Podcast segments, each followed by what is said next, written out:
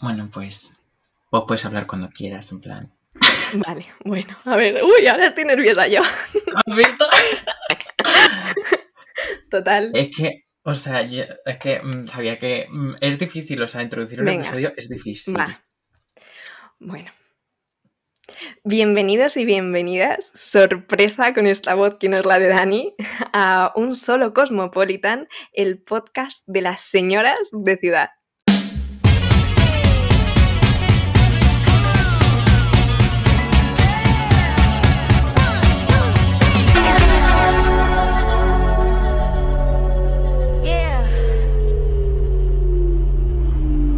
Bueno, ¿qué te ha parecido lo que es Ah, introducir este Fantasía. episodio? Es que es súper raro porque es como que empiezas a hablar ya con algo, ¿sabes? Que tienes que decir, que no es que empieces a comentar. Pero está, no sé, está guay. A ver, es que como eres, eres, eres realmente la primera invitada de este podcast, pues mm, te da como el lugar de honor de Ay, muchas este gracias. episodio. Muchas gracias. Hombre. Hombre, es que es un honor, ¿eh? Es un honor. Bueno, voy a, voy a introducirte porque, claro, como soy nuevo en esto, pues, pues bueno, preséntate tú si quieres. Voy a introducirte, preséntate tú si quieres. o sea, No, hombre, pero, o sea, pues, sí, bueno, yo soy Alex, Alexandra, como queráis llamarme, y, y nada, me considero muy amiga de Dani, tengo este honor de ser amiga de Dani, y, y nada, aquí nos encontramos para comentar como señoras que somos unos temitas pues muy interesantes. Hombre, de ciudad, de Claro. ciudad de los madriles, que poco se habla. A ver, o sea, ya hubo gente en el, en el podcast que hice de hablando de Lady Gaga que, mm, que se sintió mucha curiosidad por el tema de Illuminati, que más o menos lo como que lo rocé, lo pasé bastante por encima porque quería centrarme en lo que es en el, en el drama de la historia. Y, y a ver, a mí es que realmente es un tema que pues a mí me apasiona mucho. Y pues como quería hablar de ello, pues dije, a ver, ¿con quién puedo hablar de este tema? Y realmente, pues con Alex hace un tiempo pues tuvimos un- una charlita muy potente Hombre, en el de- Hollywood. comentando que a lo mejor otra gente pues comenta mm, el fútbol y pues nosotros comentamos mm, cómo la gente se transforma en reptiliana.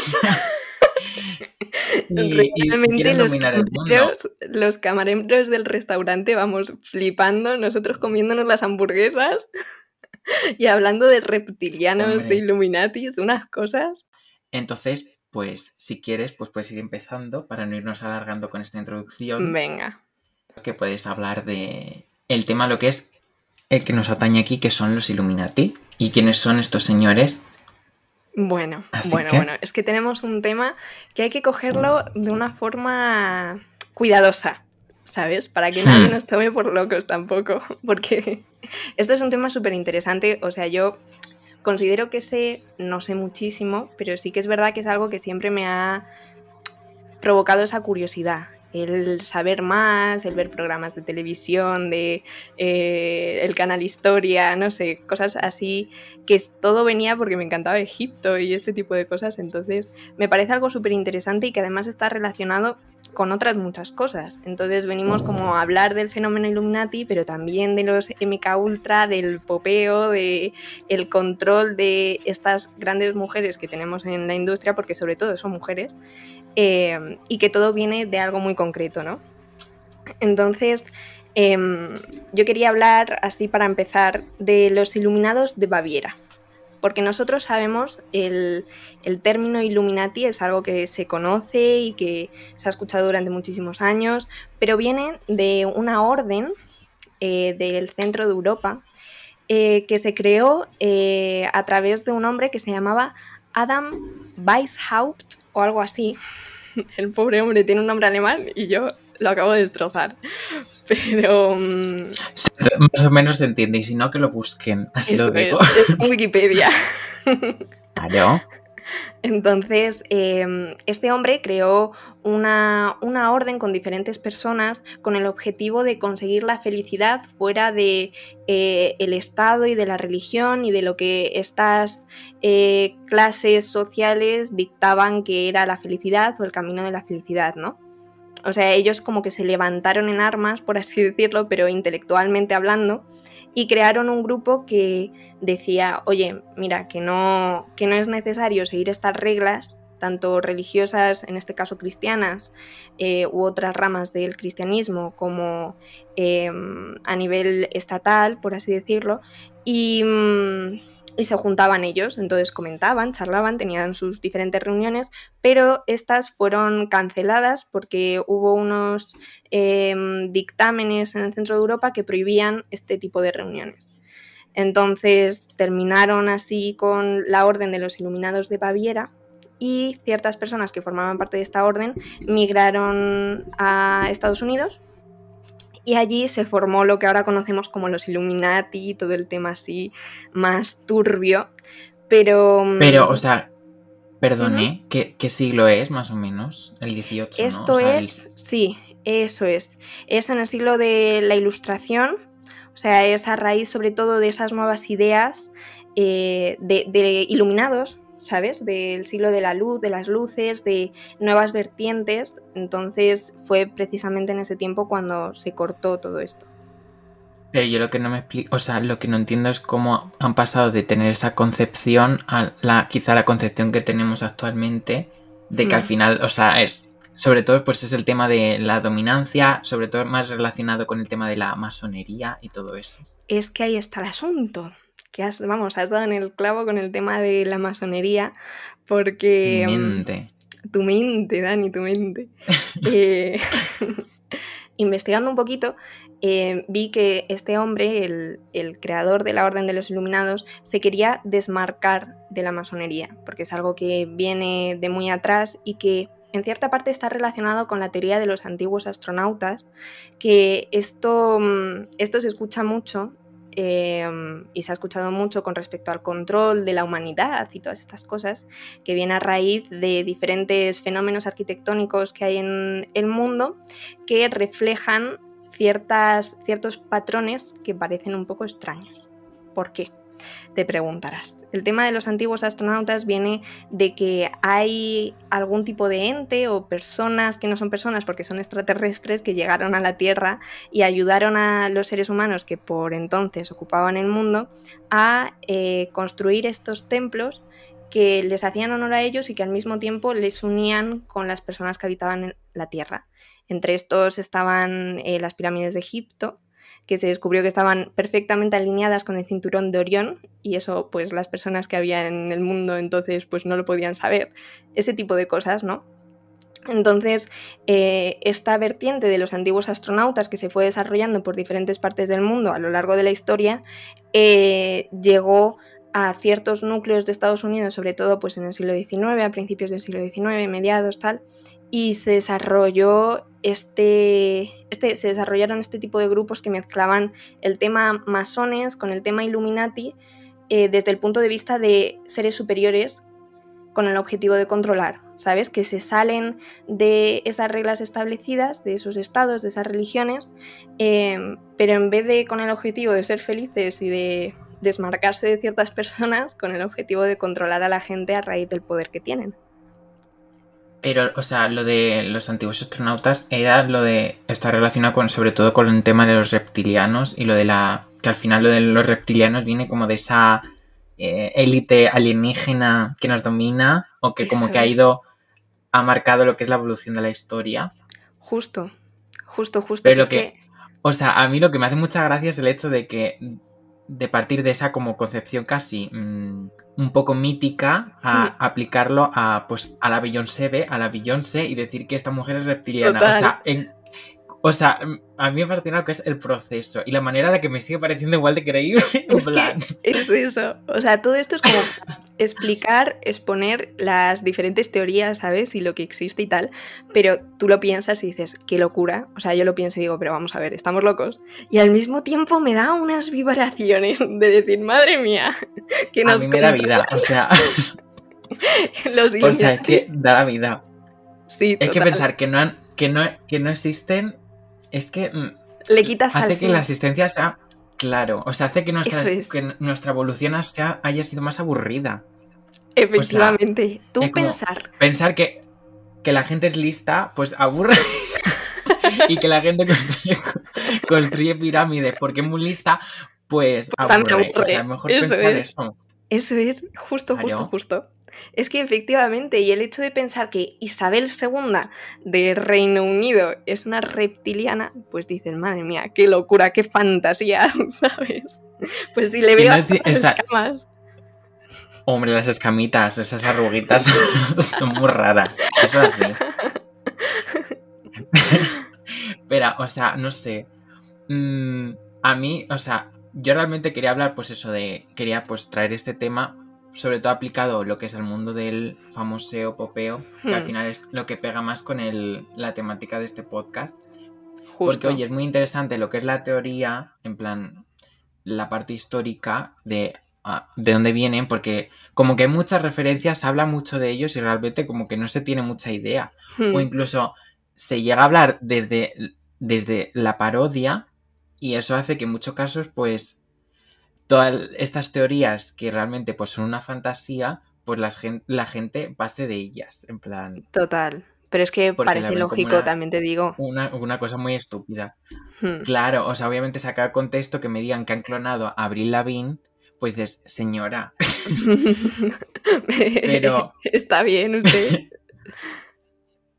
Está bien de la cabeza, pero a ver, es que tiene su, tiene su base, o sea, tiene su, su sentido. Y al final, eh, yo creo que todo tiene que ver, no sé, creo que lo has mencionado por encima, creo, sobre todo con el tema del capitalismo y eso. Y yo creo que es como el origen. Entonces, bueno, si quieres te dejo a ti un poco. no, Tiki, tú di lo que quieras, pero sí, justo eso lo estábamos comentando antes, que yo creo que no lo hemos dicho eh, grabando ya, pero todo esto en la sociedad actual yo lo veo esto ya es interpretación mía, lo veo relacionado con el tema del, del capitalismo, sobre todo, ¿no? Eh, con el hecho de que mm, muchas de estas personas que se consideran reptilianas o controladoras de la sociedad, porque es un poco eso, eh, básicamente, eh, son personas blancas con mucho dinero, hombres la gran mayoría, de mediana edad. Entonces, es el hecho de relacionar el control con ciertas personas que tienen un capital económico muy grande y que ya no solamente sean personas, sino que son em, como dinastías, ¿sabes? Ya ha dejado de ser un Rockefeller, no, es toda la familia Rockefeller, ¿sabes? Por ejemplo, por poner un ejemplo. Entonces, de ahí surge el, yo creo que ciertos programas, que si quieres vamos entrando en el tema, ya de, control, de cómo se ah, aplica este control en... o sea, te refieres al, al, Mickey Mouse Club. Eso es.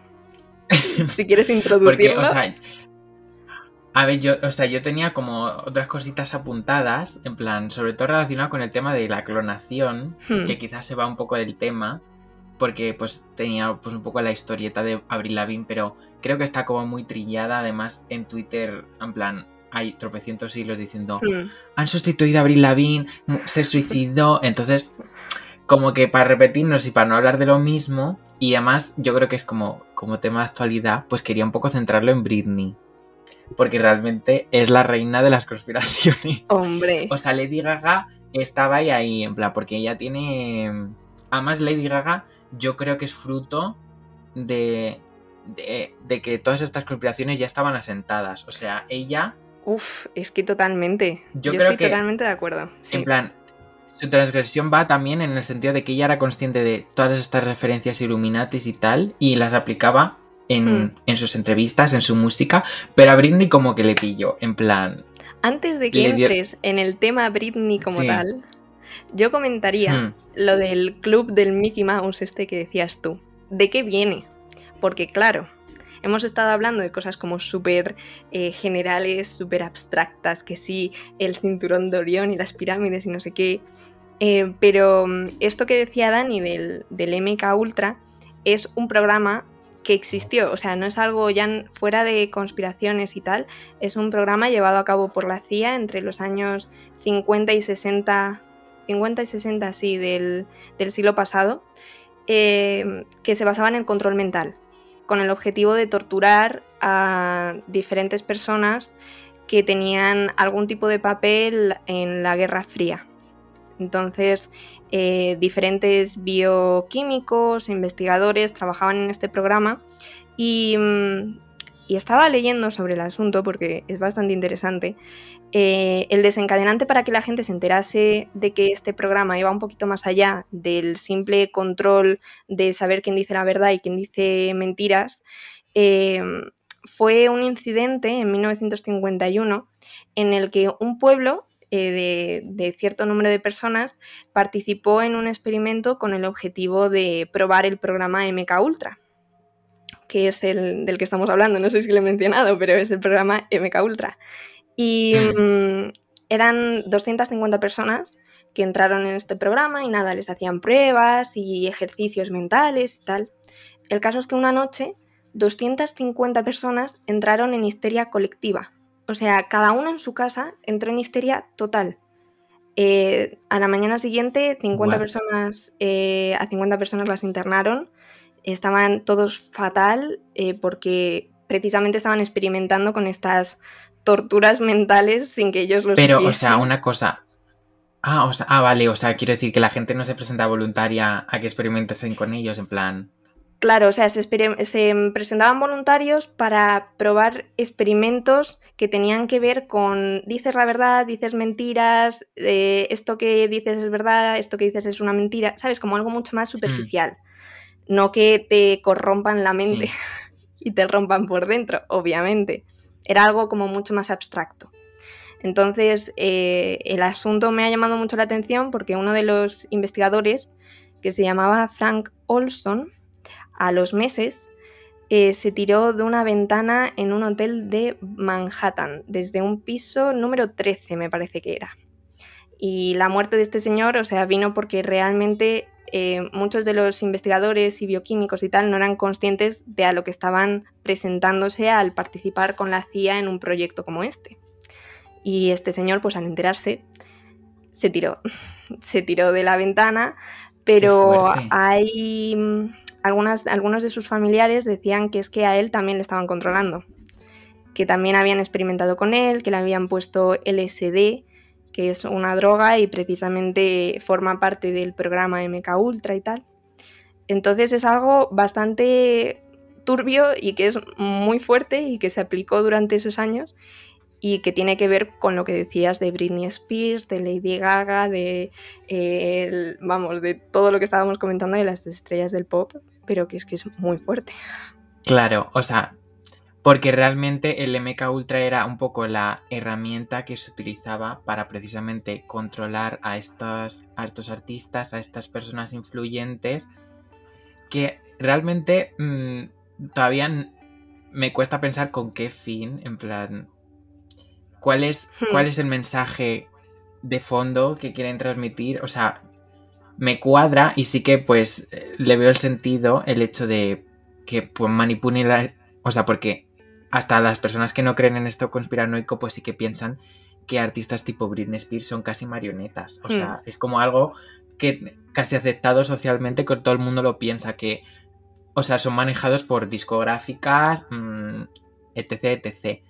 Pero claro, es verdad que como lo turbio entra, si estás hablando de manipulación mental, de corromper a las personas, ya eso es como lo más turbio.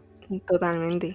Entonces, pues, pues, entonces si quieres ya podemos ir hablando del Mickey Mouse Club, que yo, o sea, yo conocía lo que es eh, la última etapa de ese programa, pero realmente el programa tiene tropecientos años. O sea, y, la, y la generación que, bueno, para introducir qué es el Mickey Mouse Club, pues es un canal, o sea, un programa de televisión eh, creado pues por Disney, eh, en el que básicamente participaban pues niños, adolescentes, pues con mucho carisma, guapillos, y básicamente aparecían en ese programa y pues ahí había eh, sketches, cantaban, bailaban, además pues en general como con un tono infantil. Y la gracia o lo que hizo que ese programa fuese un éxito, especialmente la etapa en la que participó Britney Spears, pues es un poco la concepción de poner en ese programa ídolos de masas, o sea, ídolos juveniles que al final era por los que los habían puesto ahí. O sea, no los habían puesto para educar a los niños, sino para convertirse en referentes para esos niños. Entonces he buscado información y básicamente el programa podría decirse que se dividía en tres etapas. Entonces está una primera etapa que fue en torno a la década de los 50 y fue como una etapa de bastante éxito en la que pues pues básicamente esa idea que trae la última etapa también está presente en esta primera, pero obviamente mm, sin la explotación que porque estamos hablando de la década de los 50, hmm. o sea. Pero de ahí sí que han salido, pues, como personas eh, famosillas. Y una cosa que me llama la atención es que. Mm, porque, claro, estamos hablando de que eran niños trabajando en televisión. Entonces, esos niños, o bien en la época en la que estaban, pues, o bien tenían que trabajar dedicándose a otras cosas, o bien tenían que continuar con sus estudios, porque claro, eso te quita muchísimo tiempo.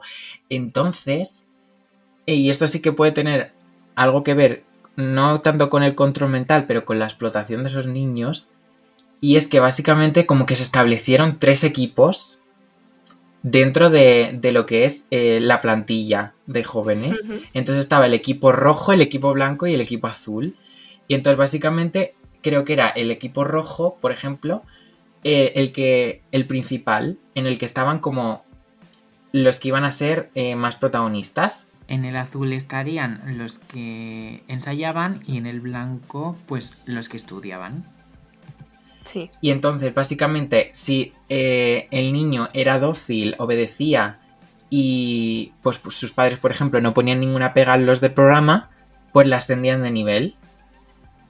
Entonces al final mm, indirectamente o directamente hace que los niños que estén en el equipo rojo, ponte que es el equipo rojo, pues eso, el del nivel superior, mm. tengan un, nivel de... Mm, como que estén forzados, quiero decir. Hombre.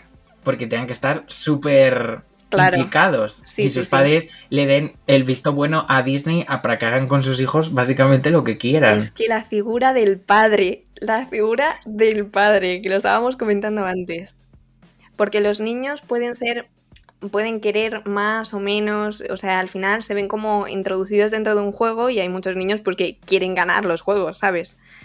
Pero el hecho de tener el apoyo de tu padre que te diga, sí, venga hijo, no sé qué, como en los juegos de fútbol, en los partidos de fútbol, que parecen que se pelean más los padres que los niños, pues un poco así, ¿no? Total. Es, es ese papel del padre el que provoca que el niño quiera más y más y más y más en muchas ocasiones.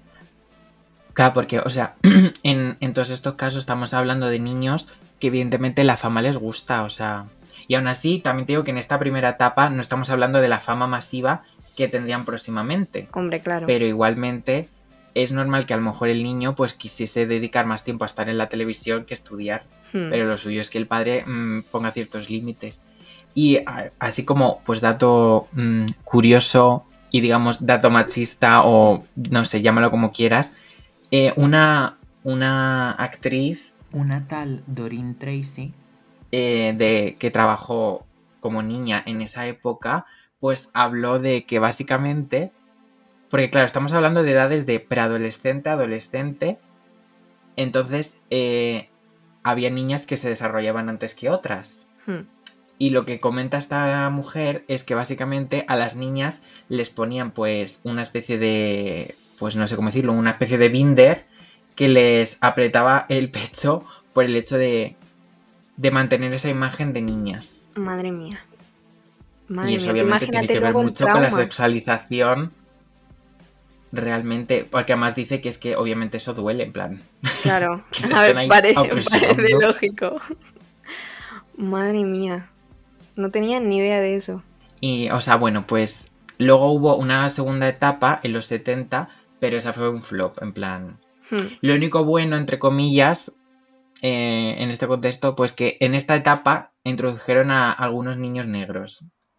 Quizá porque ya poco a poco, pues, dicen, ay, mira qué majo Disney, ha introducido un niño negro. es que literalmente. Pero vamos, que esa época fue, fue un fracaso, en plan. Entonces, ya cuando resurgió el programa este, fue cuando ya surgió el canal Disney Channel como tal, en plan tal y como lo conocemos. Hmm.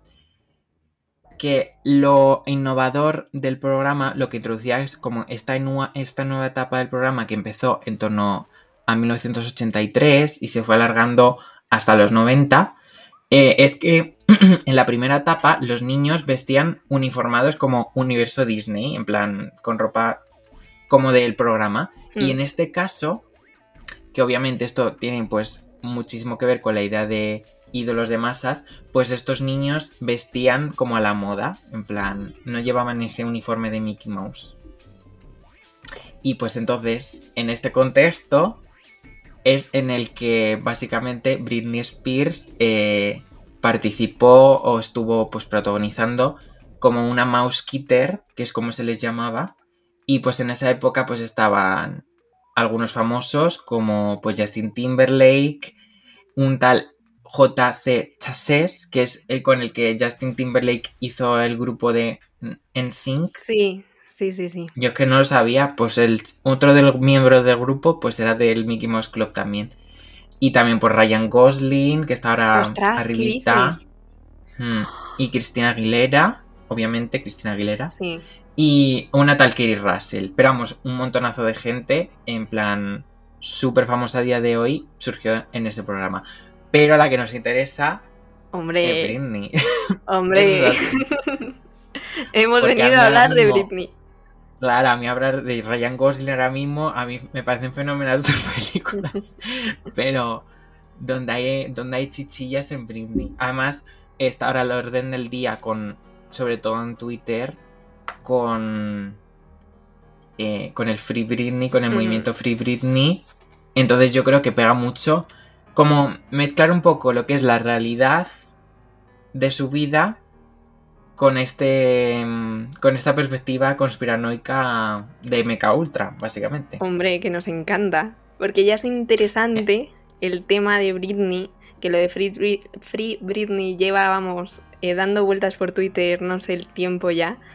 Pero realmente es interesante ver lo que a ella le ocurre y lo que le ha ocurrido al- a lo largo de los años, tomando como punto de partida esto que estabas comentando tú, ¿sabes? Ya no solamente el programa MK Ultra y tal, sino el propio programa de... Es que al final es un programa de Mickey Mouse, ¿sabes? De Disney, de la fábrica de los sueños, en la que a partir de ese momento te destrozan la vida. Es que así es. Pero bueno, continúa Dani, que estaba interesantísimo. Que, que a todo esto me acabo de acordar de que alguien... Ah, mira, ya lo he encontrado, lo tengo aquí apuntadito. Un, un chico, un niño de los que participó en esta última etapa del programa, eh, en 2016 se suicidó. Sí. Madre mía. Fíjate, todavía- madre mía. No se sabe, no se saben las causas, pero vamos, ponte que lo más probable es que fuese un suicidio porque lo encontraron eh, sin vida en su domicilio. Y bueno, para, pues para decir ya cómo se llama este hombre, eh, se llamaba Tate Lynch eh, y tenía pues 34 años. Pero vamos, que ya Madre digo que pertenece a esa generación. Hmm. Sí, sí. De A ver, gente que tiene el digo- cerebro, vamos, Hmm. Que frito. dicen que en este caso, en este caso es un poco. mm, puede ser que tuviese que ver con un poco de frustración. Porque, la verdad, os he dicho este nombre seguramente. Y pues no sabréis quién es. este Sí, yo no tengo ni idea de quién es. Entonces dicen que una que puede ser, que puede ser que debido a su propio fracaso laboral o profesional, pues como que, en fin. Mm. Es que Pero es un bueno, mundo muy sí, duro, ¿eh? o sea, independiente, independientemente de control mental o no, al final psicológicamente te tiene que afectar muchísimo. Y el entrar en unos Hmm. círculos siendo tan niños, en unos círculos tan tóxicos, ¿sabes?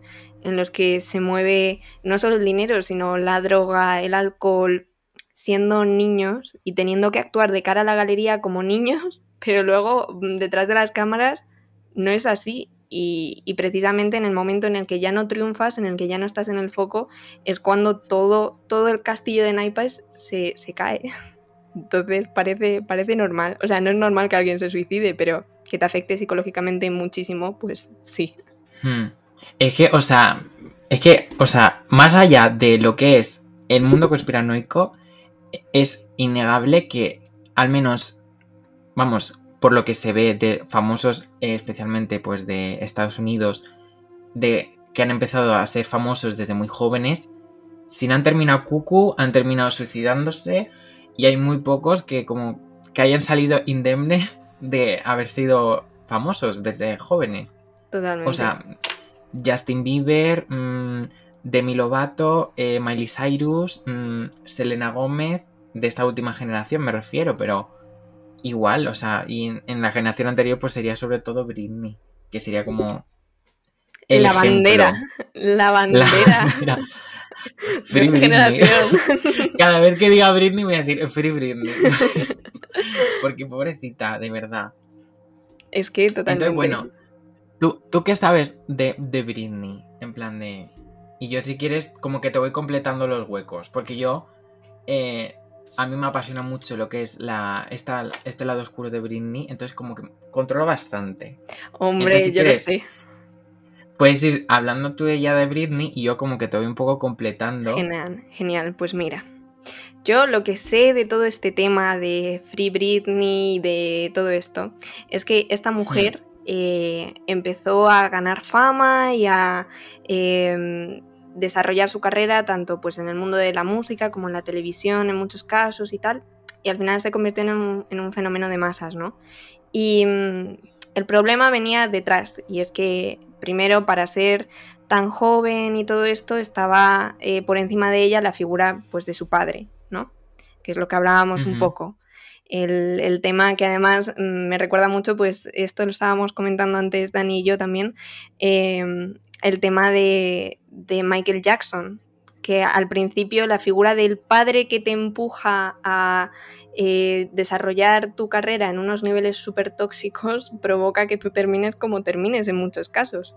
Entonces, eh, lo de Britney, para empezar, el padre.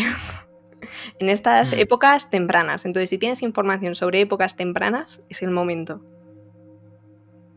Ah, en cuanto a lo que es eh, los primeros años de Britney. Eso o sea, estamos hablando de, de, sus inicios, inicios. De los inicios, inicios. A ver, es que en esta teoría de la conspiración en torno a Britney, eh, realmente lo que se dice es que era una víctima. O sea, eso está claro. Pero el problema viene eh, con los años cuando esta persona que ha sido sometida a un proceso de, de desconexión mental consigo misma y de... Porque al final yo lo que he visto en relación a esto del programa MK Ultra, Monarca y todo esto, es que, que se busca esa disociación en la persona y muchas veces eh, terminan en la, en la existencia de alter egos que lo único que sirven es para que esa persona sea totalmente más manipulable porque deja de ser ella misma para convertirse en esos alter egos. Sí, es que es muy interesante eso, sobre todo en el sentido de que te retuercen tanto psicológica y mentalmente que te rompen. O sea, te, te rompen. Te rompen la mente, te, te, corrompen por dentro, dejas de ser tú. O sea, realmente terminan con tu esencia, con tu esencia, con tu forma de ser, con todo, porque estás controlado por otras personas, ya no porque tengas un chip dentro o cualquier cosa, no, por el hecho de que eh, han estirado tanto tu, tu, carácter, tu persona, te, han torturado psicológicamente que dejas de ser tú y empiezas a desarrollar pues esos alter egos que son todavía más manipulables y que varían según tu estado de ánimo, tu situación. Entonces eso es un poco lo que, lo que provoca situaciones como la de Britney. Hmm. O sea, con esto que te digo de los alter egos, eh, esto es un poco como lo que en el episodio de Lady Gaga, que se empiezan a ver referencias en todos los videoclips, en todas las mm. cosas que hacen.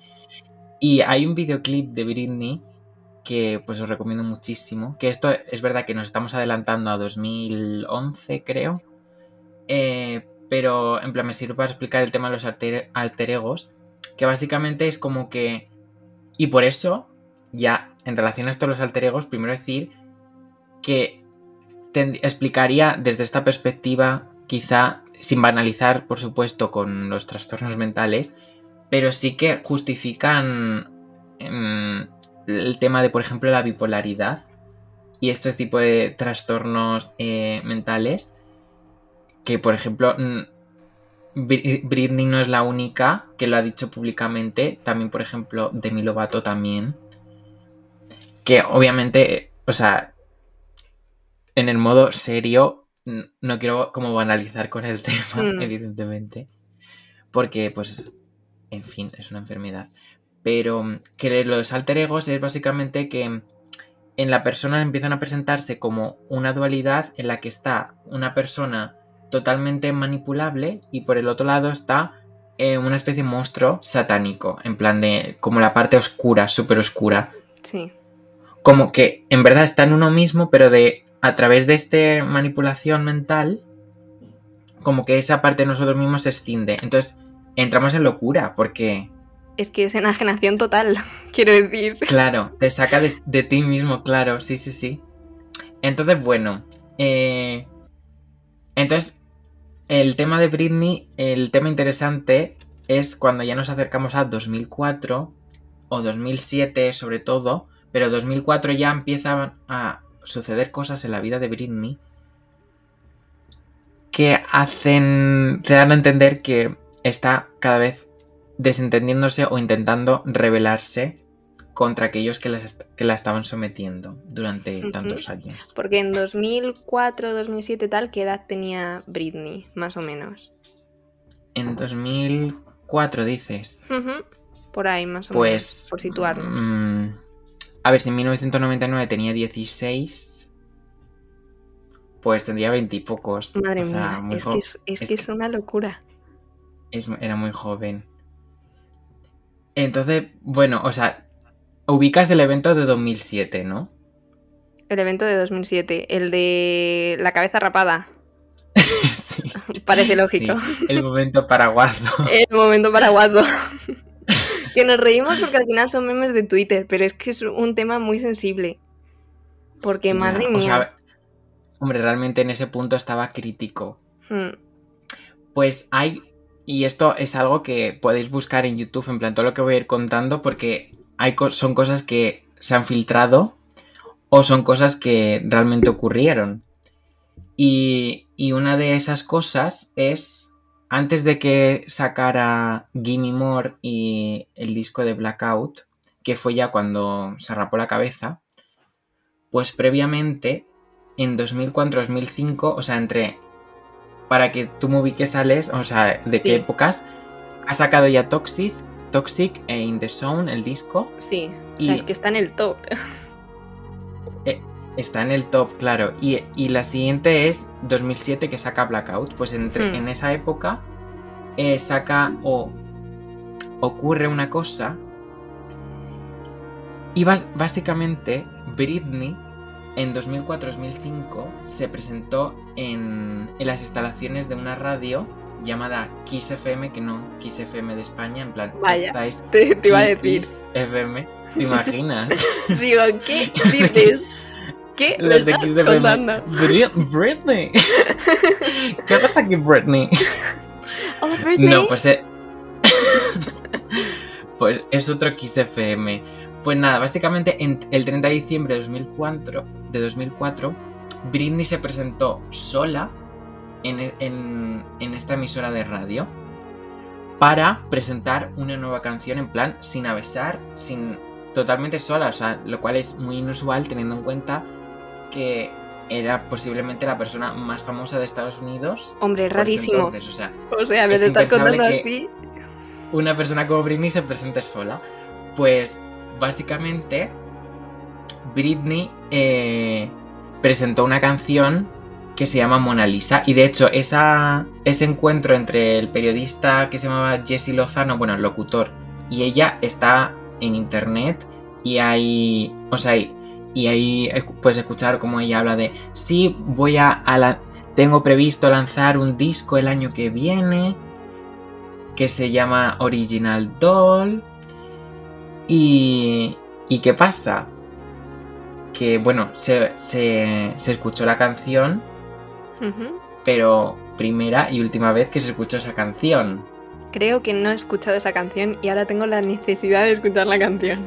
La canción se llama Mona Lisa, Que bueno, sí que eh, realmente sí que se publicó posteriormente porque Britney con su pareja de por aquel entonces hizo un reality show eh, que se llamaba Chaotic, en plan Britney and Kevin, porque su marido se llama Kevin Feder, Federline. Eh, Britney and Kevin Chaotic. Y en ese reality eh, publicó un EP en el que sí que se incluía esta canción, pero no era la canción. Ya. Es, saco la canción, pero no es la canción. Tiene el mismo nombre, la misma base, pero no es la canción. Exacto, la letra era pues diferente, la voz de Britney se escuchaba diferente, porque Hmm. esa es otra, en plan, esto ya más allá del MK Ultra, lo del tema de la voz de Britney da para otro debate. Hombre, hombre, estuve volviendo a ver, así como paréntesis, el Carpool Mm. Karaoke con James Corden, que tiene partes en las que ella canta como ella canta y se da cuenta y de repente vuelve a poner esta voz de niña. Es que es muy fuerte. Es que según dicen, en plan, le, le forzaron a que, a que cantase más en tonos más agudos, porque su voz es de camionera, su voz real. Total, totalmente. Tiene una voz súper grave a- además. En esa baby voice, que es como se, se le suele llamar a la voz de Britney. Y, y por eso mm, dicen que, o sea, por eso no canta en directo, pero porque su voz no es esa. Hmm. O sea, su, su voz está totalmente editada para que suene como mucho más aguda. O sea, su voz más mm, suya sería la de sus primeros discos. Porque no sé si te has dado cuenta que en- con 16 años tenía una voz muy grave y luego ves canciones con casi 30 años Que, tiene una voz súper mega aguda. Pero bueno, en Ujú. fin, esto es como es un poco un paréntesis porque Es que Pero habría bueno, el que caso es que- comentarlo. habían editado la voz en el sentido de que realmente eh, lo que es su discográfica había mm, trabajado la canción y habían hecho esta nueva versión que nada tenía que ver con lo que tenía mm, intención de sacar Britney. Sí. Entonces todo esto como que alimenta esta teoría de que realmente Britney estaba empezando a rebelarse contra aquellos que la estaban controlando. Y de hecho hay tropecientas entrevistas de Britney y realmente incluso en sus propias canciones en las que ella hace alusión a ese a que se siente controlada totalmente, que no tiene libertad. Y casualmente también hay una canción que se llama Rebellion, que esa también te recomiendo que la escuches, porque la letra es muy vamos, reveladora. Todas las canciones Está, de por, está por internet y justo la, la publicó eh, antes de el momento crisis El máximo de momento ella. paraguas. Que todo esto en verdad lo ves en perspectiva y es que dices, es que Britney estaba pidiendo ayuda a gritos. O sea, Es que totalmente. Pero el hecho de que haya siempre como una mano controladora de todo que diga, no, es que eh, se está volviendo loca, tal, le está afectando las drogas, no sé qué, pues al final hace que tú como persona ajena, como espectador, como seguidor, digas, madre mía, en lo que ha terminado esta chica. Porque no tienes la perspectiva del tiempo. Claro, hombre, pues que por ese entonces eh, Britney estaba pues en el ojo del huracán, como se suele decir, y mm, cada cosa que hacía era criticada, o sea, estos, estos tipos de movimientos que hacía para intentar rebelarse eh, se veía casi como, como algo malo, porque al final sí, ella tenía una imagen que no la estaba cumpliendo. Que Totalmente. eso es un poco lo que le ha pasado a Miley. Te iba a decir, digo, es que lo estamos comentando y tengo en mi mente todo el rato a Miley. Que ahora con, con perspectiva y tal dices, jolín, pues madre mía, ¿sabes? Pero yo, teniendo 13 o 14 años, lo que quería es que Miley volviese a ser Miley, pero es que esa persona nunca había existido, ¿sabes? Era como el constructo que quería la discográfica o Disney que esta chica fuese. Y obviamente no Hmm. iba a pasar. En verdad son primas hermanas. Hmm. Pero es como un poco, en esto de la conspiración es como un poco mm, contradictorio porque, por ejemplo, Miley sí que se ha posicionado abiertamente en favor de Britney, en plan, en conciertos ha dicho Free Britney, en plan, de repente. y es como un poco raro porque en esta teoría de la conspiración, Miley también sería otra de las controladas, Hmm. ¿no? Totalmente. Entonces, bueno, es como un poco, hace que se caiga un poco todo esto de las teorías conspiranoicas, quizá, no sé, ¿tú qué opinas? Sí, yo creo que también. Pero por el hecho de que hay cosas que no se sostienen, en el sentido de que hay personas, también es que creo que hay personas que son mucho más manipulables y menos rebeldes en un principio que lo que quieren es llegar como a ese punto de fama o, o niños que son muy pequeños y que empiezan a verse metidos en, en este mundo y quieren más, ¿no? El caso de Miley yo lo veo como diferente al resto por el hecho de que ella estaba dentro de un contexto bastante familiar haciendo la serie, eh, porque estaba con su padre, estaba con Dolly Parton, sabes que al final los productores eran Mm. amigos de, de sus padres, no, no viene de una familia desestructurada tampoco, era como diferente, ¿no? Y en ese momento en el que ella quiso romper con todo, en cierto sentido pudo romper con todo, aunque también pienso que forma parte de una estrategia eh, por parte de Sí. su discográfica. O sea, yo lo veía y decía, es que realmente, o sea, es que no. mientras lo estás contando, realmente en esta teoría de la conspiración, eh, la parte esta de Miley del cambio radical que en esta perspectiva de la conspiración encaja en el sentido de que ese movimiento de liberarse, que realmente esa liberaz- liberación es más bien una sexualización, Totalmente. eh, encajaría dentro del esquema de- del control mental, en plan, esa, esa evolución encajaría en ese sentido. Pero claro, luego con el tiempo, realmente Miley ha seguido evolucionando, entonces... claro, Pero yo, creo que- que en ese momento sí que podría responder a ese... Sí, también es que pienso que necesitamos incluso más tiempo para poder saber cuál es el recorrido de Miley con respecto a esto. Porque es que fue demasiado radical, ¿sabes? El, eh, ese cambio tan brusco que hasta la gente que parecía más cercana a ella criticaba, ¿sabes? Que es que me acuerdo de, de estar en el salón de mi casa con mis padres y de decir, jolín, es que mira lo que ha pasado con Miley, no sé qué, y mi padre, hija, esto es, son las productoras, que tiene que vender y no sé qué y tal. Y claro, Mm. dije, pero ¿cómo pueden ser tan crueles? ¿Sabes? No sé. Yo Es que realmente cuando estamos hablando de MK Ultra, estamos hablando de discográficas, estamos hablando de empresas, estamos hablando de gente poderosa. Lo único que cambia es la perspectiva. En plan, Total, total, efectivamente. Porque los hechos son los mismos. Lo único que cambia es como verlo como más turbio o menos turbio. O sea, Así es. Puedes verlo de una Ver forma que- más que eh, simplemente dicen Miley, ponte así. empresarial, ponte esta". eso es. Claro. O, O la perspectiva. Vamos a ponerla. Eso vamos a abusar de Miley, vamos a controlarla, no sé qué. Claro, que es la que nos gusta a nosotros. Quiero decir, no queremos que ocurra, pero es algo que genera mucha conversación. Claro, hombre, tiene mucha más chichilla. Pero bueno, volviendo un poco a Britney. A Britney y el momento paraguas, que es que esto es como crear el hype sobre el momento paraguas y que nunca llegue. Es que, o sea, es como que fue, el momento paraguas es como el final, pero es que mm, Britney ya había pasado por diferentes sucesos que al menos te, te daba a entender que de la cabecita empezaba a estar mal. En plan de que empezaba a necesitar ya ayuda. Porque a mí yo, por ejemplo, en su momento como que lo vi como algo gracioso, pero me para a pensar después de lo que ocurrió después. Porque bueno, no sé si lo sabes, pero después de dejarlo con esta pareja con la que hizo el, el, programa. el programa con el que, con el que tuvo eh, sus hijos, bueno, el primero creo, o, lo- o los dos, no lo sé. Eh, pues después de repente, en 2004, pues se casó con un amigo del instituto, con un tal Jason Alexander en Las Vegas. Ay, plan, esto lo sabía. Esto lo y se sabía. divorció a las A los- 55 horas. A Así las es. 55 horas. Sí, sí, sí. Y es es que es muy como- fuerte. Claro, claro, o sea, cada contexto de, "Ah, es que graciosa la, la Britney, dice, me caso, me descaso, pero teniendo en cuenta que luego te das cuenta de que estaba, que estaba teniendo una crisis, Claro, que no es un episodio de Friends, ¿sabes? En el que se casan en Las Vegas y luego te descasas, por así decirlo, ¿sabes? claro, exacto.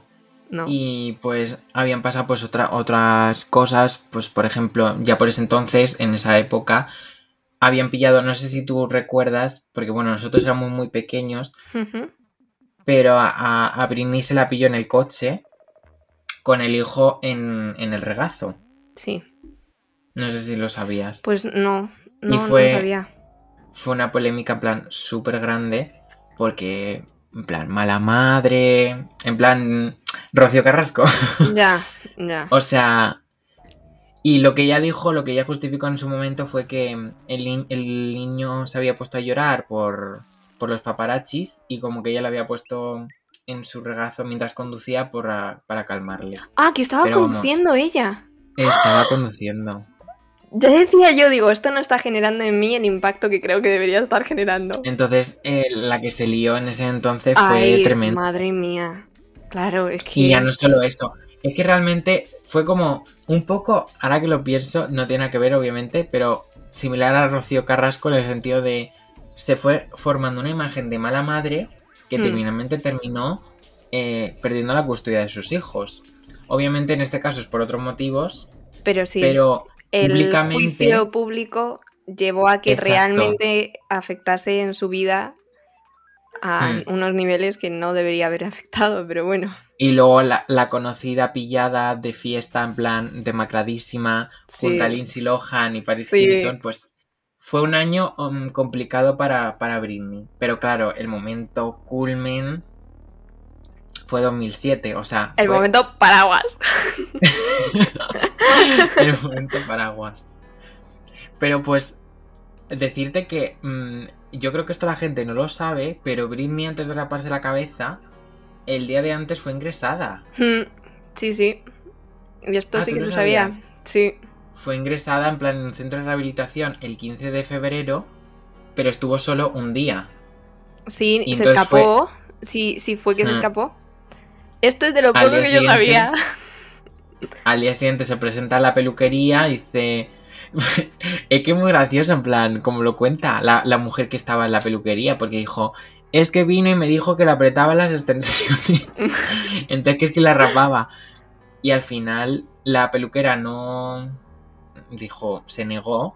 Y entonces Britney dijo, ah, no, por racata. Se cogió la Te máquina digo yo a ti se- que sí. y se rapó. Y mientras se rapaba, pues se puso a llorar y todo. En plan, Ay, obviamente, pobre. momento crisis fatal. Claro. Esto es como los vídeos que veo yo en épocas de exámenes de gente rapándose la cabeza. en esas épocas de exámenes en las que se hace de todo menos estudiar, yo veo a gente cortándose el pelo y saliendo fatal. Pues Britney sería una, una de ellas. Pues, pues esto también es otra cosa graciosa, pero obviamente sin quitar el, el- el foco en el hecho de que de la cabeza estaba fatal, que necesitaba ayuda. Hmm. Pero es que el momento paraguazo, en plan de cuando, sa- cuando, cuando salió del coche y empezó a atacar a los paparazzis, pues ella dijo que, que se estaba preparando para un papel. En plan, ¡Ay, no me digas! ¡Ay, y qué no hubo ninguna película. Hombre, a ver, parece lógico. película. Pero me hace mucha gracia en plan el contexto de que no, que es para un papel. Que no, es que estoy practicando, ¿sabes? Es saber cómo, cómo va la parábola del, del paraguas. Y entonces, pues nada, en plan, ya básicamente en este mismo año fue cuando el padre Hmm. eh, tomó la tutela de, de ella.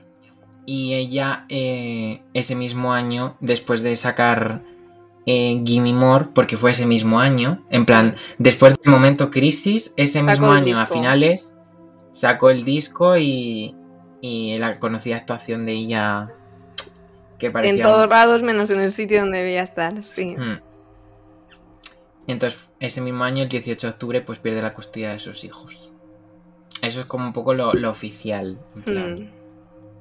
Madre mía, madre mía. Es que tú piénsalo.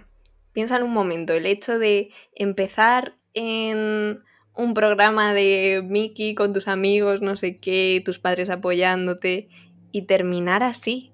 O sea, que tu, tu padre te quita la custodia de tus hijos y realmente hay muchísimo ahí que no sabemos. Bueno, o sea, no El- se la quitó su padre, o sea, se la quitó Ya, un juez porque... Un juez, sí, sí. Pero sabemos que ahí hay algo más. El hecho de que Hmm. el padre quería, ¿sabes? No sé. Uf, es que es muy fuerte. Pero de todas formas, o sea, la relación de Britney con su padre es como muy rara. Es que O es sea, muy extraño. Hay muchas cosas que no se saben porque por ac- acciones y cosas que hace ella, parece que no lo aguanta. O sea, Hmm, Porque eh, en 2008, al año siguiente, tras una visita a sus hijos, eh, ella pidió que no regresaran con su padre, o sea, con el padre de ella, que era como el que se estaba haciendo a cargo de ellos. Que bueno, todo esto, estamos diciendo que adoptó la tutela de Britney, pero es que eso de no es simplemente estar a cargo de Britney, es estar a cargo de todo su dinero y todas... De mm, absolutamente toda su vida. Y toda su vida en general. Mm, Entonces hay mucha gente que dice, Sí, sí. y yo esto me lo creo, que el padre evidentemente mm, en su hija no ve una hija y solo ve billetitos. El dinero. Sí, totalmente. Yo creo, por eso te decía que ahí hay algo, hay esa mano negra que es el padre, que ha querido hacerse con todo el controlar absolutamente todos los aspectos de su vida, porque ha anulado a Britney como persona. O sea, yo sinceramente, y me da muchísima pena, no creo que ella pueda salir de la situación en la que está. Pero porque es Britney Spears, ¿sabes? Si fuese Paco o Manolo el de la panadería, pues no, no se hubiese dado así, pero yo dudo mucho que ella pueda recuperar su vida, bueno, su vida no, una vida, una vida normal. Entonces ahí está el asunto y ahí es donde creo que el padre tiene un papel que todavía no conocemos y que no sabemos todo sobre ello. Pero bueno, yo creo que lo sabremos en algún momento. Algo que sí que se sabe es que en 2019, eh, supuestamente, o no supuestamente, eh, a los hijos de ella se les concedió una orden de alejamiento del, del abuelo, en Sí. este caso, por agresión. En plan, ¿Por que el agresión? abuelo había agredido a uno de los hijos Sabía lo de la le- orden, pero no sabía por qué. porque le había agredido. Madre mía. Es que es muy fuerte, o sea. mm, luego es como. Los que están en. Los fans, en plan acérrimos, que, que están con esto del Free Britney. Realmente, en cada publicación en la que Britney indirectamente como que defiende a su padre, o al menos pide que no se metan en su vida o que ella está bien, ellos Hmm. piensan que está. el- la que lo dice no es ella. En plan, que es pues la discográfica, el equipo. Sí, Porque al piensan final que- también es un personaje anónimo, ¿sabes? Que ahí está el asunto, que no es un personaje público al que se pueda linchar tanto como, por lo que decías antes, Rocío Carrasco y Antonio David. Es diferente. Entonces yo creo que la discográfica dice, en el momento en el que el padre se canse y empiece a poner medidas contra distintas personas por recibir hate, ¿sabes? La hemos liado. Hmm, es verdad. A ver, no sé, o sea, realmente no sé por qué no van a por él. Y para empezar, no sé por qué jurídicamente puede Britney seguir siendo tutelada por, por él, por ya. el padre. O sea, es que me parece increíble. También es que Es yo que no tengo es- absolutamente ni idea de los procesos legales en Estados Unidos. Poco sé de los de España, imagínate, en Estados Unidos. Pero ahí es que hay algo que no cuadra con la información que nosotros tenemos. Porque a lo mejor luego resulta que esto da la vuelta y es totalmente diferente a lo que pensamos. Que no tiene ninguna pinta, pero podría ser. El asunto es que es todo tan turbio, tan oscuro, no hay transparencia con lo que está pasando y vemos a Britney como la vemos, pues parece lógico que lleguemos a nuestras propias conclusiones. Pero, o sea, el, yo creo que, porque tú piensas, vale, vamos a, a pensar que obviamente Britney no puede eh, hacerse cargo de sí misma ni de sus finanzas porque, pues por una serie de mm, problemas, trastornos, lo que sea, eh, se lo impiden. Entonces, ¿por qué aún en esas circunstancias puede seguir sacando música, puede seguir haciendo giras y puede seguir mm, pues trabajando? Hmm, totalmente. Es que parece que está explotada, pero como ha estado toda su vida. Es como una niña que sigue estando explotada teniendo cuántos años tiene, cuarenta y pico. No, hombre, hay tantos no. ¿No? Creo que- 34 creo. No. Por ahí un poco más, en plan 30 y pico. Jolín. Pues eso. Pero es Es- como es eso un poco lo que me parece lo contradictorio. O sea, es como. Vale, o está, o sea, o no está capacitada o sí lo está. Hmm, Pero no puede estar en tierra de nadie para unas cosas sí y para otras no. Y además los fans, eh, pues eso, acérrimos, se dan cuenta mm, de cuando Britney está bien, cuando Britney está mal. Hmm, y, y dicen que coincide muchas veces con, con las decisiones que se toman en torno a su carrera para hacer todo lo contrario, en plan de... porque dicen que ese, o sea, porque dicen que el que hace todo este tipo de cosas es el padre, o sea, que ella ni Ni pincha ni corta. ella ni picha ni corta, claro. Entonces dicen que en la última época de su gira en Las Vegas, en su estancia en Las Vegas, ella estaba, empezaba Sí. a estar cómoda en Las Vegas, en plan, empezaba a disfrutar del espectáculo. pues casualmente dejó de hacerlo. En plan. Hasta luego. De repente lo cortó. Cuando realmente mejor estaba, se lo cortaron. Y luego pasó lo que es momento cuarentena, los vídeos random de Britney. De ella. Sí. Probándose ropa, haciendo no sé qué, haciendo el Que ejercicio. a todo Mira, mira, esto- mira. Eso de la ropa dicen que tiene que ver con lo que le decían los fans en las publicaciones. ¿En serio? Sí, o sea, no era el random. En plan, parece random, pero no lo es. Ah, pues es que yo lo, de lo poco que he visto de Britney Spears en los últimos tres años es ella cambiándose de outfit en un pasillo Dando de su casa. vueltas. Digo, pero esta chica, ¿dónde está? ¿Qué le pasa? Pues al parecer, eh, esto, pues esto es ya como un poco rizar rizo porque como que puede ser que coincidiese, pero bueno, el caso es que los fans le ponían, viste, ponte una esta roja si necesitas ayuda. Entonces en la siguiente parpadea dos veces. Sí. este es el nivel, nivel, ¿cómo se llamaba? Marina Joyce. Sí, ¿Era Marina Joyce? sí, creo que sí. La de... Sí. Pues este es el nivel. Y hubo uno, Madre mía.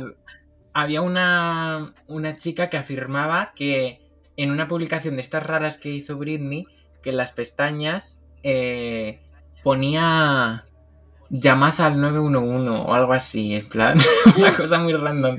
En plan de que se leía en su... En, en la pestaña de abajo, porque la tenía como Ay, muy ay, ay. exagerada la foto. sí, Una estamos cosa locos. rarísima. Madre mía, Estamos nadie al volante, ¿eh? Realmente. Ay, en lo que hemos Así terminado, que- madre mía. Madre mía. A ver cómo se desarrolla esto de Britney. Fíjate que yo pensaba, pensaba, por cómo se estaban desarrollando los hechos, que hace unos años, que no, que iba a desaparecer Britney. Que no iba a haber más Britney. que No sé por qué. A ver, yo estoy seguro de que si no hubiese habido, habido el momento crisis, a Britney se lo hubiese encontrado muerta. O sea, estoy segurísimo. Sí. Sí, Porque. Él tenía una crisis mm, tremenda. Y si no hubiese explotado de esa manera, su manera siguiente de explotar hubiese sido haciéndose daño a sí misma. Hmm. Que a todo esto, estos dicen que es uno de los efectos precisamente Del control. de que en que puede desembocar en que haga daño a los demás o se haga daño a sí misma. Madre mía. Ya, es que, es que ya se, se me está empezando a poner el- la sensación esa de va a venir una gente a mi casa a- porque he mirado muchas cosas en mi historial de, de YouTube y de Google. Real, yo voy a Llevamos historial. ¿eh? Una hora, una hora hablando de conspiraciones. Es que van a venir, vamos. Ay, por favor. Qué sudores. Es que, o sea, realmente la lista es interminable de, de artistas que tienen este tipo de teorías conspiranoicas. Porque, por ejemplo, no nos hemos metido en Beyoncé, pero mm, con Beyoncé hay mm, muchísimas teorías. Tampoco nos hemos metido, por ejemplo, con Taylor Swift. Con Taylor, de Taylor Swift yo no conozco ninguna, fíjate lo que te digo. Bueno, es que... Es que da para otro podcast. Bueno, a ver, te puedo decir un poco eh, lo, que, lo que se cuenta. En plan de. En este sentido, a Taylor Swift se la relaciona sobre todo con el tema de la supremacía blanca. Hmm. Y también. Cuidado, Dani, el- que hay muchos fans. Muy tóxicos. Es verdad, que me están escuchando. Te están escuchando seguro. Estos teorías conspiranoicas. Taylor no es así. no, pero cuando se habla de teoría conspiranoica en relación a Taylor, van por ahí los tiros. Y una teoría en plan como la más mm, rara, pero que se cae por su propio peso, es que básicamente dicen que, mm, que Taylor Swift eh, es un clon de una persona que ya existió en los años 80. Que es una persona que se llama Zina Lavey Strek.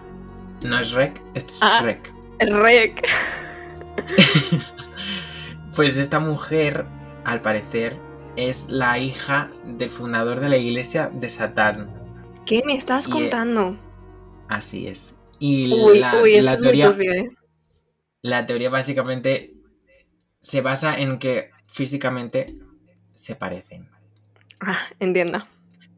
Pero la teoría se cae en el momento en el que esta mujer sigue viva y ha dejado, ha dejado de ser satánica. Ha dicho públicamente que quiere que dejen, que la, que dejen de, relacionarse a de relacionarla con el, con el satanismo, Sí. porque esta mujer aparecía en televisión hablando de estos temas. Ay, madre plan- mía, es que la gente. ¿Cómo estamos? Y ahora, eh? ahora al parecer es eh, sacerdotisa de, de una religión como budista o algo así. Ay, ay, ay, ay, ay. Es que parece una película. Una Pero comedia. la verdad es que, o sea, se parecen un montonazo. Pero yo ahora, creo que ahora viene una foto. Hombre, se parecen. O sea, en cuanto las veas vas a decir, eh, son clavaditas.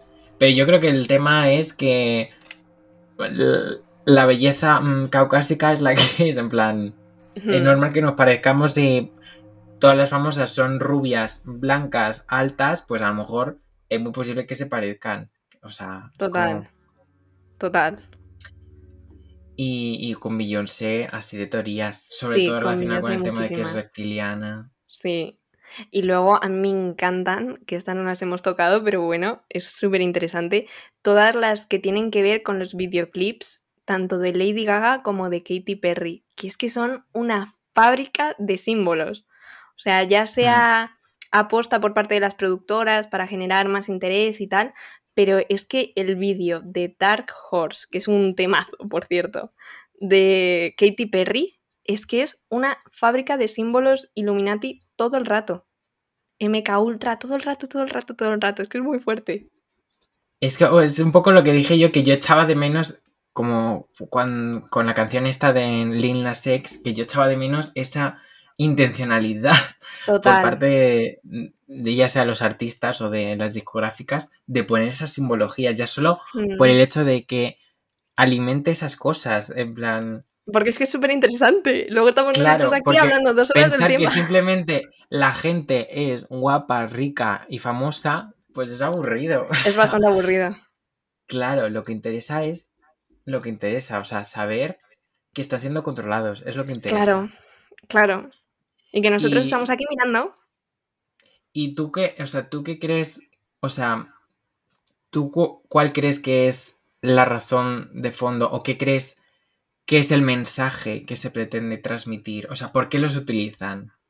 Uf, es que nos podríamos poner aquí súper profundos y tal, pero yo creo que va un poco de la mano con, con esto que comentábamos del control y tal, pero sobre todo de cara a extender un mensaje, ¿sabes?, entre, entre diferentes Mm. generaciones y de un ejemplo para generar respeto, quizás, porque nosotros estamos aquí como comentándolo y tal y cual, pero al mismo tiempo dices, uff, me da un poco de respeto, ¿sabes? Yo esto no sé si existe o no existe, pero sí que está claro que conspiración o no, hay gente que tiene mucho más poder en, en esta tierra en la que vivimos, que controla gran parte de, de los ámbitos de la vida productivos en los que nos movemos, ¿no? Entonces, la simbología y todo lo que vaya con la imagen, con lo visual, con lo que mueve a las masas al final, eh, va de la mano de estas estrellas del pop, de eh, gente que esté en el ojo del huracán, como decías antes, pero de forma popular, ¿sabes? De, de forma más relajada, dicharachera y tal, pero que al mismo tiempo al, con las que se asocie una serie de símbolos, una serie de mensajes que, que al final pueden tener algún impacto en nosotros de forma subliminal, porque todos estos vídeos y tal, eh, yo me di cuenta de la simbología que tenían porque alguien me lo dijo, pero están en Mm. todas partes, entonces si de verdad tienen algún efecto en la gente, supongo que tendrán algún objetivo más allá, pero más allá de lo que te digo, valga la redundancia, no sabría decirte. Y prefiero no pensarlo, también te digo. ¿Tú qué piensas? Ya, a ver, mm, yo sí que creo que, llámalo MK Ultra, llámalo intereses comerciales, eh, yo sí que creo que obviamente cada artista mm, pre- em, presenta un mensaje. Hmm, Y realmente, eh, si estamos hablando de personas claramente influyentes, que esto no es como, o sea, el grado de influencia se puede, entre comillas, medir, o sea, es, es real. Entonces, partiendo de esa base, yo sí que creo, porque por ejemplo, pienso en el ejemplo de Miley Cyrus y yo pienso en lo que supuso en su momento que hiciese lo que, hici- lo que, lo que hizo y lo que implica ahora. hmm, Entonces yo sí que creo que ha habido un cambio. Sí, Entonces, no sé si responde a, a intereses de otras personas o simplemente responde a interés de nosotros mismos de que queríamos romper esa barrera de, pues en este caso, de la sexualidad y la sexualización y que teníamos como la barrera del escándalo como muy, muy baja y, y como que la aparición de Miley pues eso, supuso un escándalo, pero a día de hoy yo creo que no llamaría tanto la atención. ¿Sabes lo que te digo? Hmm, Sí, puede ser, puede ser, porque es, aparte de esto de que hablamos del control o no control, hay- como hay muchos pasos que tenemos que seguir dando en dirección de aperturismo y de respetar a la gente, que yo creo que cada vez con las redes sociales y todo este tipo de cosas, que me estoy poniendo así como muy filosófica universitaria, pero cada vez vamos más para atrás, ¿sabes? La gente tiene cada vez menos tolerancia, entonces el hecho de que haya tal polarización entre imágenes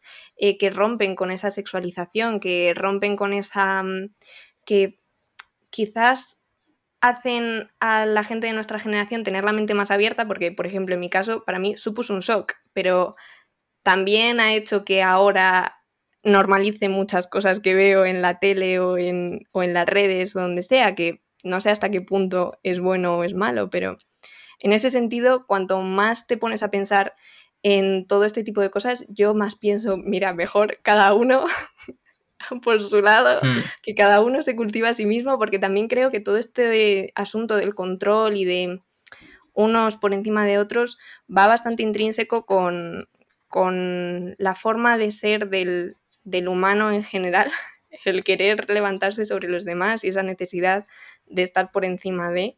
Entonces, el hecho de simplemente afectar tú con tus acciones a la gente que tienes a tu alrededor y que sean felices y estar a gusto y, y tú tener luz para ti y para la gente que te rodea es importante, pero sobre todo porque estas cosas te pueden afectar todo lo que tiene que ver con el Hmm. entorno productivo y con esto que estábamos comentando. Entonces, no sé, te pones a pensarlo y te da la bajona. Dices, madre mía, me voy a casa. Hmm. O sea, es que realmente la perspectiva más que te deja más tranquilo con tu entorno es pensar que las cosas suceden porque sí Hmm, y, y no responden a nada porque si lo piensas de la manera de que las cosas pasan por algo, empiezas a plantearte de por qué pasa y como que entras en un, un círculo de entonces la aparición de esta persona o este momento histórico, entonces yo creo que es como un poco la perspectiva conspiranoica mm, vive un poco de, de esa de ese porqué de las cosas hmm. y como que muchas veces yo creo que la realidad es que las cosas pasan porque sí. O sea, estamos un poco desmontando todo este episodio en plan de... Sí, pero porque también nos encanta el desmontar las cosas que llevamos una hora comentando. O sea, quizá a veces las cosas pasan porque sí. O sea, obviamente eh, la elección de determinadas cosas, en plan, que, ele- que eligiesen a Britney entre todas las chicas de ese entonces, quizá no fue aleatorio. Pero quizá lo que le sucedió a ella fue algo que pasó porque tenía que pasar, en Hmm. plan. Y no responde como a... Es que la han tenido que tal, es que la han tenido que cual, ¿sabes? Ya, sí, pero también te digo que es que hay como muchos esquemas que se repiten, ¿sabes? Es ese momento en el que tú dices, ¡buah! Aquí hay algo más, ¿sabes? Y precisamente porque tu mente sabe que hay algo más, sigues entrando en ese bucle, porque si no, no existiría y no existirían todas estas conspiraciones. También pienso que es como un poco nuestra naturaleza de mirarnos el ombligo y que somos el ser humano lo más importante de todo y todo lo que pasa eh, tiene que ser por algo y nos afecta, en el caso de Britney, pues a Britney en concreto, tal.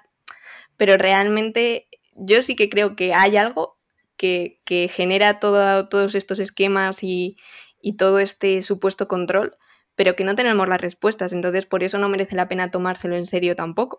Pero sí está bien preguntarse por ello, porque todo esto genera conocimiento en ti y, y- e implica curiosidad. Y más cotillas que nosotras, pues no hay nadie. Realmente. o sea, así es. Pues mira, pues me parece pues una buena conclusión para como cerrar este episodio. En plan que hemos pasado de un punto a quizá más histórico, más mm, político, a un poco algo más filosófico, quizá. Hmm, Y no sé, me, me gusta quedarme con lo último que has dicho.